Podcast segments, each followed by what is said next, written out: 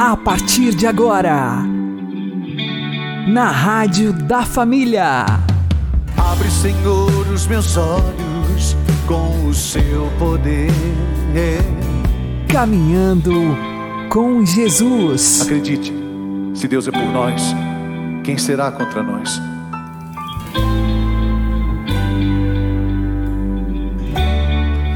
Olá, meu querido irmão e minha querida irmã, ouvintes da Rádio Regional Esperança e também aqueles que nos ouvem pelo YouTube e Spotify. Eu sou João Cláudio e este é o programa Caminhando com Jesus. E vamos caminhar com Jesus em nome do Pai, do Filho e do Espírito Santo. Amém. Inspirai, ó Senhor, as nossas ações e ajudai-nos a realizá-las para que em vós comece e para vós termine tudo aquilo que fizermos. Por Cristo Senhor nosso. Amém. Santíssima Virgem Maria, Mãe de Deus, rogai por nós. Castíssimo São José, patrono da Igreja, rogai por nós. Nosso inconsciente não sabe distinguir o real do virtual. Portanto, a imagem de pecado que vemos com os olhos fecunda em muitos outros pecados. Vamos aprender com o Padre Léo. Se não passar pela experiência da graça de Deus, impossível. Por quê? Porque Freud descobriu uma coisa: o inconsciente, ele é absolutamente burro.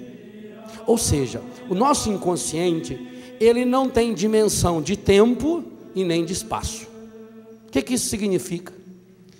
Significa que uma imagem que eu vi quando eu tinha 10 anos, quando eu tinha 20 anos, ou que eu tenha visto hoje, para o meu inconsciente é exatamente a mesma coisa. Isso ficou gravado, ele grava isso lá. Então, ele não tem tempo. Ele também não tem espaço. Além disso, o inconsciente não sabe a diferença de algo que é real, isso aqui é real, eu estou vendo, estou tocando, algo que é imaginário ou algo que é virtual, que eu vejo, por exemplo, no computador ou numa revista. Agora, junta isso quando a pessoa vai lá, o moleque, a menina ou o homem, eu infelizmente sei de homem, pai de família, eu vejo no aeroporto, eu fico com vergonha, aqueles marmanjão de terno, gravata, porque todo mês, quando saem essas revistas pornográficas famosas, tem esses artistas famosos, eles põem lá assim na banquinha no aeroporto, é a, é a pilha mais alta que tem. E, mas naturalmente, você vê aqueles homens, sossegadamente, pega aquilo, põe embaixo do braço Vai lá, paga. Na frente da gente. Veja que no que o demônio transforma uma pessoa. Então, o sujeito vai lá e pega uma revista e olha. Ele olhou, a imagem entra pelo globo ocular e fixa na sua memória. Está lá. Você esqueceu, você fechou a revista, você jogou fora, você se arrependeu, você queimou, você pôs no lixo.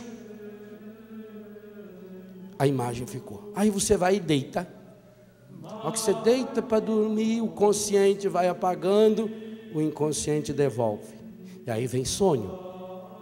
O seu sonho motivado, ah, não sei porque que eu sonho com essas coisas. Por que, que criança que vive berrando, criança que vive esperneando, porque fica assistindo desenho animado, o processo é exatamente o mesmo. Vê a violência da televisão, o consciente da criança não sabe se é real, se é imaginário, ele não consegue diferenciar se é com o ratinho, se é com o gatinho, o passarinho ou com ela mesmo, mistura aquilo tudo. E aí vem a criança depois fica chorando, fica doente o tempo inteiro. Então você vê aquela imagem, guardou. A memória cria um banco de dados, ficou aqui dentro. Na hora que eu lembro dessa imagem, a minha memória trabalha junto com a minha lembrança, com a minha vontade. A minha lembrança pede que a minha memória devolve a imagem. Então você, pela imaginação, olha o que, que significa a palavra imaginação: ficar criando imagens. Então, pela minha imaginação, eu vou criando imagem, guardo de novo. Aí, imagine que eu vi uma foto lá de uma moça nua, aquela uma moça loura, muito bonita, nua. Aí eu encontro na rua com uma moça loura. Mas aquela moça está de roupa, muito distinta, a roupa dela é muito, muito honesta, séria. Mas acontece que o meu inconsciente não faz diferença. Para o meu inconsciente, aquela moça nua, loura que eu vi na revista, e aquela, pode ser a morena, pode ser uma negra, a, a, a preferência de cada um. Obviamente que conforme a sua preferência, o seu inconsciente vai trabalhar mais. Então você vê aquela pessoa de roupa, mas o seu inconsciente já está vendo aquela pessoa sem roupa. Então você passa num varal, por exemplo, vê um vestido, você já imagina a dona do vestido sem o vestido. Olha o problema que dá. A cabeça vai longe. Mas aí, como acontece com a dependência química, você não se satisfaz com aquela imagem. Como aquela imagem já é conhecida, eu preciso de mais imagens. Então eu preciso ver mais. E aí eu comprar revista e comprar. Por isso que a pessoa se vicia em revista de pornografia. Mas aí ela não se satisfaz mais de ver uma revista só que tem uma moça nua. Ela precisa de uma revista que tem homem e mulher em posições eróticas, ou até mesmo explicitamente tendo relações. Então eu compro aquilo e começa a ver, você está alimentando, você está alimentando. Você tem um físico de 30, de 40, de 50, você tem uma afetividade de 18, você tem uma fé de 6 ou 7, não sei se nem se tem tanto assim, alguns nem isso tem. E eu estou alimentando, eu estou alimentando essas imagens. Mas acontece que, como eu já estou dependente, a concupiscência do olhar é exatamente isso, é essa dependência. O meu corpo passa a ser dependente, os meus olhos passam a depender. Agora eu preciso de imagens mais fortes.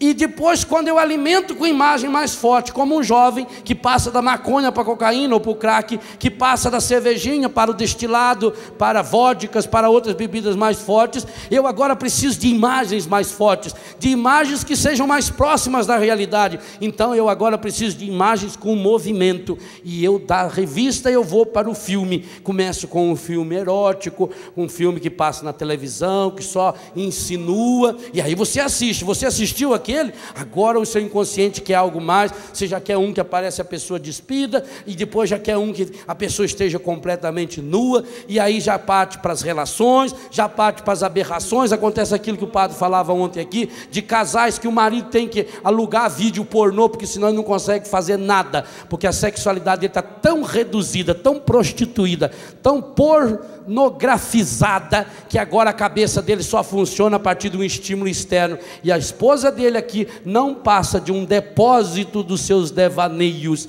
porque ele não tem mais o respeito pela pessoa, é uma coisa, ele agora coisificou essa pessoa, ele coisificado, a concupiscência da carne, a concupiscência do olhar, a soberba, e a pessoa vai se achando tal, ela vai se envolvendo, e aí o que, que acontece?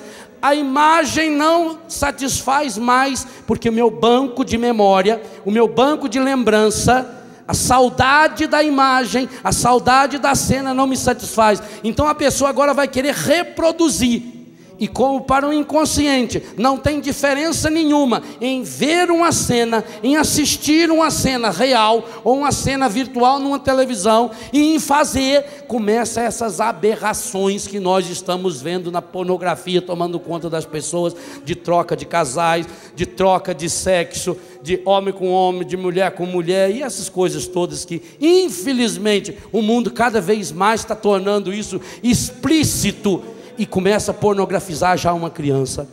Veja onde nós paramos, por quê?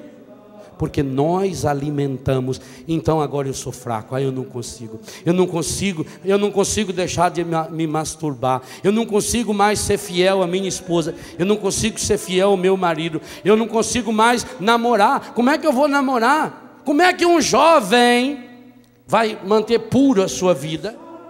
Nós vamos entrando nesse rolo compressor, e isso vai acontecendo com a comida, isso vai acontecendo com a bebida, com tudo, tudo. A pessoa vai se tornar escrava, porque tem um físico de 30, de 40, de 18, de 20, tem uma afetividade de 12, de 13, tem uma espiritualidade de 5 ou de 6. Ou a gente cresce em idade, sabedoria e graça diante de Deus, e, versículo 52, que não lemos, mas eu citei diante de Deus e diante dos homens, diante das mulheres. Meus irmãos, minhas irmãs, a pureza é uma opção, sim, mas precisa ser alimentada. E digo a você, depois que se instalou esse distúrbio, ou passa-se pela experiência da graça de Deus, ou a pessoa vai afundar cada vez mais. Por quê? A imagem de pecado guardada no coração vai fecundar pecado.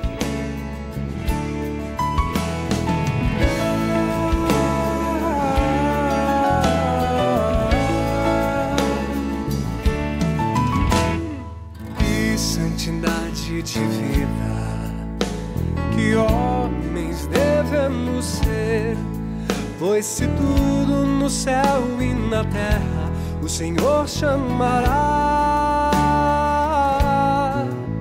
que respeito para com Deus, que luta devemos travar no novo céu e na nova terra iremos morar. Somos, Senhor, que aguarda e apressa a tua vinda gloriosa. Que o Senhor nos encontre em paz, puros e santos. Somos, Senhor, tua igreja, que aguarda e apressa a tua vinda gloriosa. Que o Senhor nos encontre em paz, puros e santos. É feito da tua promessa. Perguntam e zombam de Deus, mas o Senhor virá e Ele não tardará. Que eu seja santo, santo, santo, pois Deus é santo, santo, santo. Que a santidade da minha vida apresse o Senhor, Ele logo virá. Mas o Senhor virá Ele não tardará. Que eu seja santo, santo, santo, pois Deus é santo, santo, santo. Santidade da minha vida apresse o Senhor, Ele logo virá.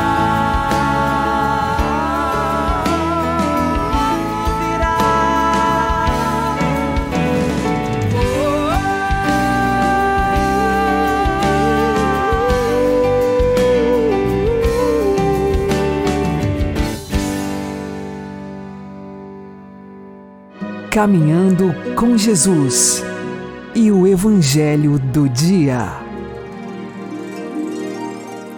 O Senhor esteja convosco, Ele está no meio de nós. Anúncio do Evangelho de Jesus Cristo, segundo Mateus. Glória a vós, Senhor. Naquele tempo, ao saber que João tinha sido preso, Jesus voltou para a Galiléia. Deixou Nazaré e foi morar em Cafarnaum, que fica às margens do mar da Galiléia, no território de Zabulon e Neftali, para se cumprir o que foi dito pelo profeta Isaías. Terra de Zabulon, terra de Neftali, caminho do mar, região do outro lado do rio Jordão, Galiléia dos pagãos. O povo que vivia nas trevas viu uma grande luz, e para os que viviam na região escura da morte, brilhou uma luz. Daí em diante, Jesus começou a pregar, dizendo: Convertei-vos, porque o reino dos céus está próximo. Jesus andava por toda a Galiléia, ensinando em suas sinagogas, pregando o evangelho do reino e curando todo tipo de doença e enfermidade do povo. E sua fama espalhou-se por toda a Síria. Levaram-lhe todos os doentes, que sofriam diversas enfermidades e tormentos, endemoniados, epiléticos e paralíticos. E Jesus os curava. Numerosas multidões o seguiam, vindas da Galileia, da Decápole, de Jerusalém, da Judéia e da região além do Jordão.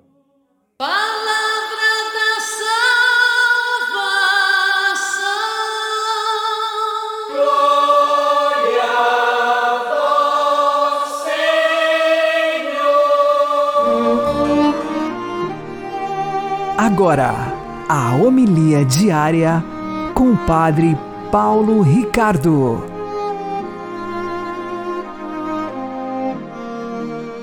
Meus queridos irmãos e irmãs, iniciamos uma nova fase do tempo do Natal, que é esta última semana, que é o tempo do Natal depois da Epifania, para refletir mesmo sobre esta realidade de Cristo, que é luz, que nos ilumina interiormente. Vejam, o Evangelho de hoje, de São Mateus, fala da profecia de Isaías. Terra de Zabulon, terra de Neftali, caminho do mar, região do outro lado do Rio Jordão, Galileia, dos pagãos. O povo que vivia nas trevas viu uma grande luz. E para os que viviam na região escura da morte, brilhou uma luz. Mas a profecia fala de nós.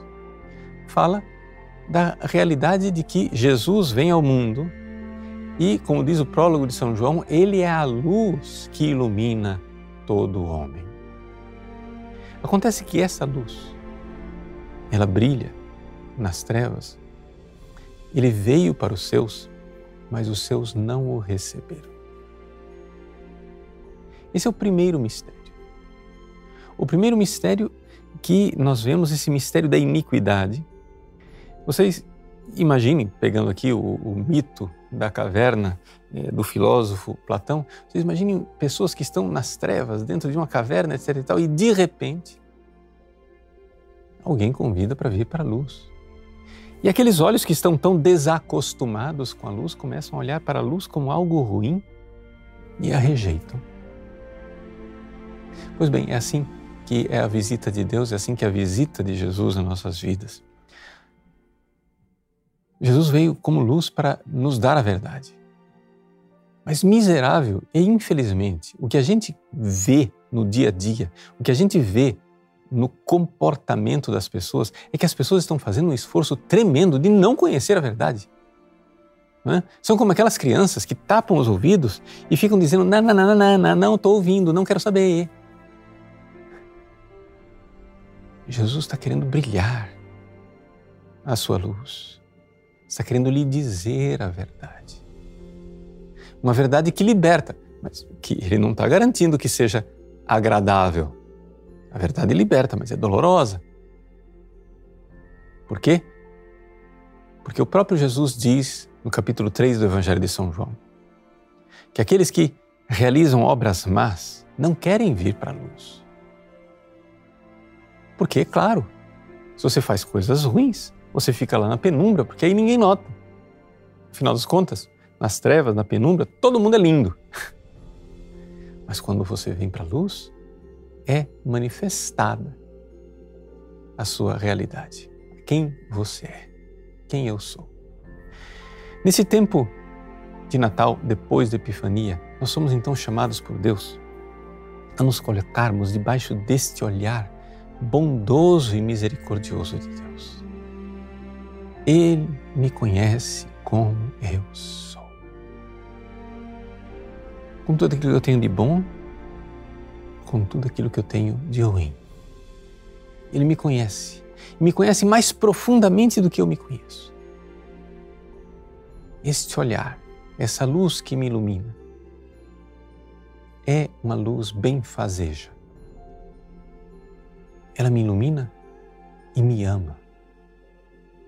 Mesmo que esse amor se manifeste às vezes como um remédio amargo, como algo incômodo, como algo inquietante.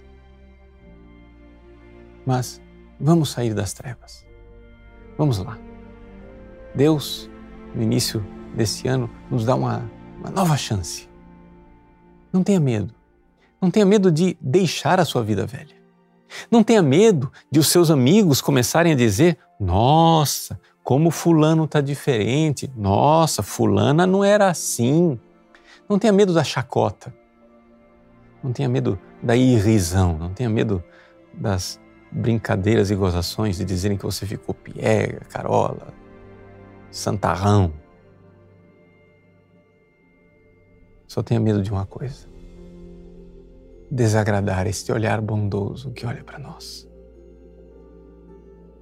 Senhor, vós sois meu amigo, vós me conheceis, e porque me conheceis profundamente, com uma luz que penetra até o fundo do meu ser, vós me amais e quereis o meu bem. Sou eu quem não me conheço, não me amo e não me faço bem. Deus abençoe você. Em nome do Pai, do Filho e do Espírito Santo. Amém.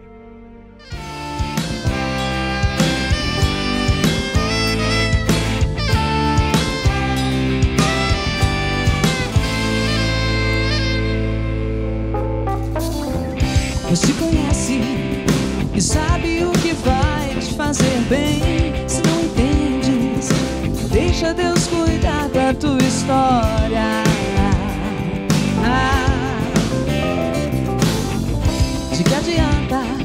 Planejar toda a tua vida agora?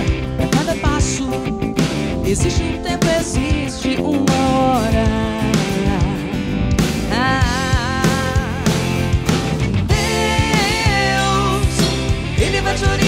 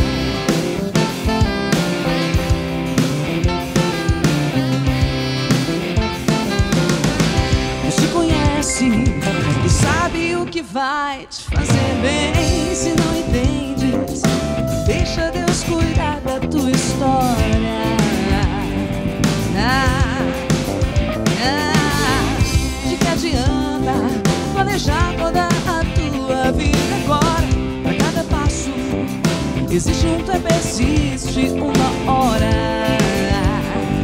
Ah, Deus, Ele vai te orientar.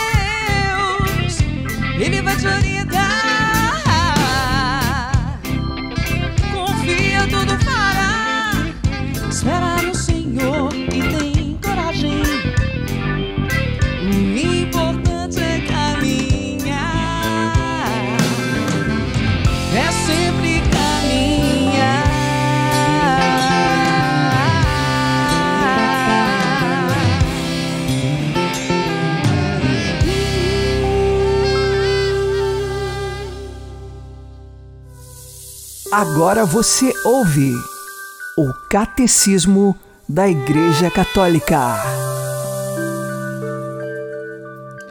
Creio na vida eterna, o inferno. Parágrafo 1036. As afirmações da Sagrada Escritura e os ensinamentos da Igreja a respeito do inferno são um apelo ao sentido de responsabilidade com que o homem deve usar a sua liberdade, tendo em vista o destino eterno. Constituem, ao mesmo tempo, um apelo urgente à conversão. Entrai pela porta estreita pois larga é a porta e espaçoso o caminho que levam à perdição, e muitos são os que seguem por ele. Que estreita é a porta e apertado o caminho que levam à vida, e como são poucos aqueles que o encontram. Como não sabemos o dia nem a hora, é preciso que, segundo a recomendação do Senhor, vigiemos continuamente, a fim de que no termo da nossa vida terrena, que é uma só, mereçamos entrar com Ele para o banquete de núpcias e ser contados entre os benditos. E não sejamos lançados como servos maus e preguiçosos no fogo eterno, nas trevas exteriores, onde haverá choro e ranger de dentes. Alguém chama, ele me ama e me conduz e me quer feliz. Ele fala,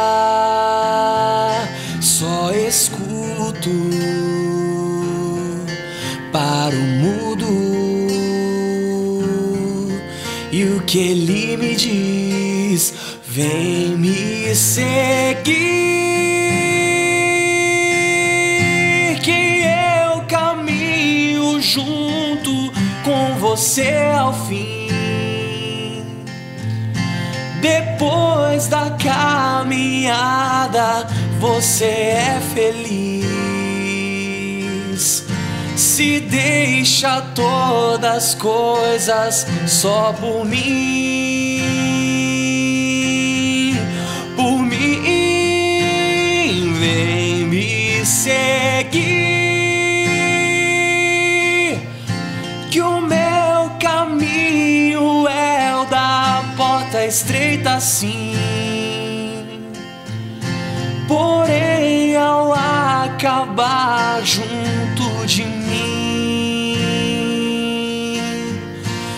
você vai entender porque é bom, é bom servir.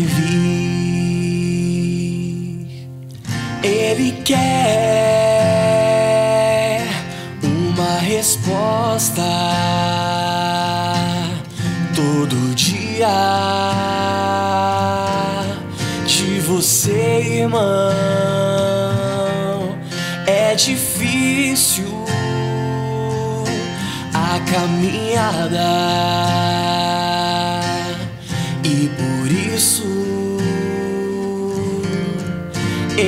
estende a mão, vem me seguir, que eu caminho junto com você ao fim. Depois da caminhada, você é feliz. Se deixa todas as coisas só por mim, por mim, vem me seguir.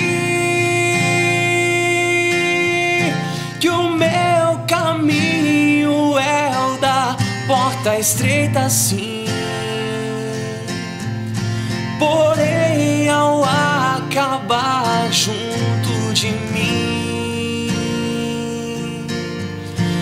você vai entender porque é bom, é bom servir.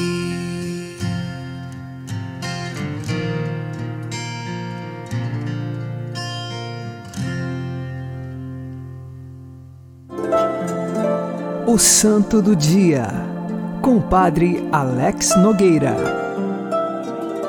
No dia 2 de janeiro, a Igreja faz memória de São Basílio Magno e São Gregório Nazianzeno. Estes dois santos que marcam a vida por sua amizade espiritual que tiveram. São Basílio Magno, ele nasceu no ano de 330, assim como também São Gregório Nazianzeno. São Basílio Magno nasceu na cidade de Cesareia da Capadócia e São Gregório Nazianzeno nasceu na cidade de Nazianzo, por isso então Nazianzeno. São Basílio, ele foi educado numa família que era cristã, recebeu as sementes do evangelho, vivia no início a sua fé mas depois continuou seus estudos, cresceu muito nos estudos da filosofia, da retórica, chegou a estudar em Atenas e começou a se afastar do Evangelho de Cristo. Começou a viver uma vida em que não se importava tanto mais com a fé. Neste momento, ele conheceu São Gregório, o Gregório Nazianzeno. A partir de então, eles começaram uma amizade espiritual. Uma amizade que a princípio, de fato, ela era mais por questões intelectuais e acadêmicas, porque os dois tinham muita cultura, muito conhecimento. Mas a partir daquilo, foram aprofundando também na busca por Jesus Cristo, a verdade maior. Descobriram que o verdadeiro Logos, a verdadeira palavra, era Deus, que se fez na pessoa de Jesus Cristo. E os dois, numa amizade espiritual, conviveram buscando sempre Jesus Cristo como meta. São Basílio Magno foi eleito bispo de sua cidade natal em Cesareia da Capadócia no ano de 370. E São Gregório Nazianzeno foi eleito o patriarca de Constantinopla no ano de 381. Os dois são manifestação de que nós precisamos, neste mundo, também de amigos amigos no sentido espiritual, que um ajude o outro a se encontrar com Jesus e encontrar o caminho da salvação. Não amigos para a perdição, mas amigos para Jesus, amigos em Jesus. São Basílio Magno, ele terminou a sua vida no ano de 379. Morreu no dia 1 de janeiro.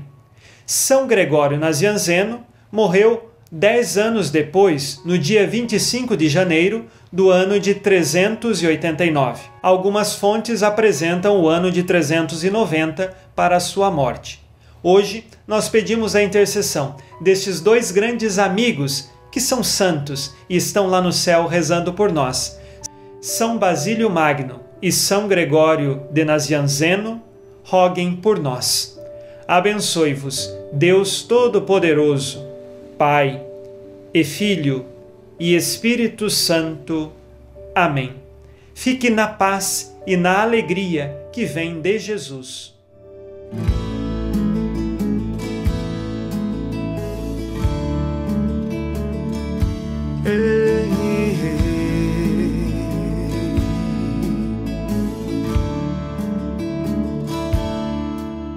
Seguia pela minha estrada Comigo não ia ninguém, da vida eu não vivia nada, nem via a cor que as flores têm. Abismos desta caminhada, sozinho tive que passar. À noite a lua me assustava, e a fonte eu nunca ouvi cantar. Sofria por não dividir aquilo que ao caminhar às vezes até me fez sorrir, ou mesmo que me fez chorar. Um dia enfim apareceu alguém que se chamava amigo, me deu a mão, me prometeu fazer o caminho comigo. Caminho se faz caminhando. Foi esta primeira lição. Mais coisas foi me ensinando. Aquele amigo, já irmão. Irmão é pelo sangue amigo. Amigo é irmão. Entende mesmo o que eu não digo e aceita meu sim, meu não. Vou sendo livre a cada passo, vou sendo o que tenho que ser, aquilo que sinto ou que faço. O amigo sabe enriquecer com toda a prata e todo o ouro. Amigo não posso comprar, amigo é mais, é um tesouro que só Deus mesmo tem para dar.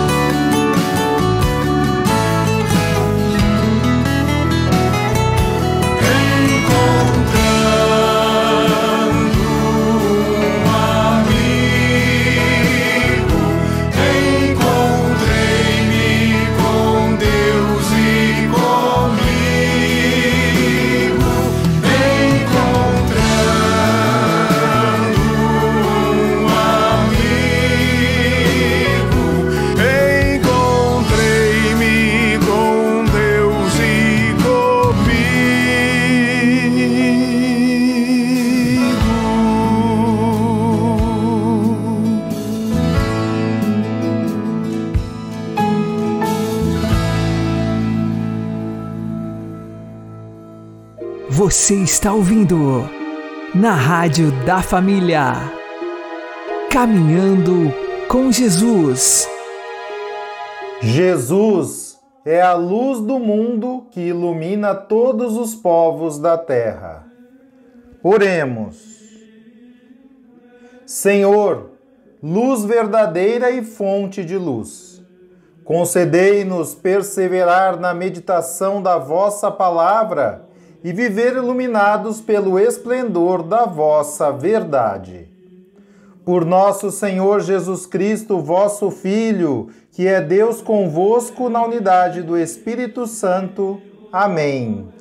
O Senhor nos abençoe, nos livre de todo mal e nos conduz à vida eterna. Amém. E que Maria e José nos conduzam pelas mãos para que continuemos caminhando com Jesus.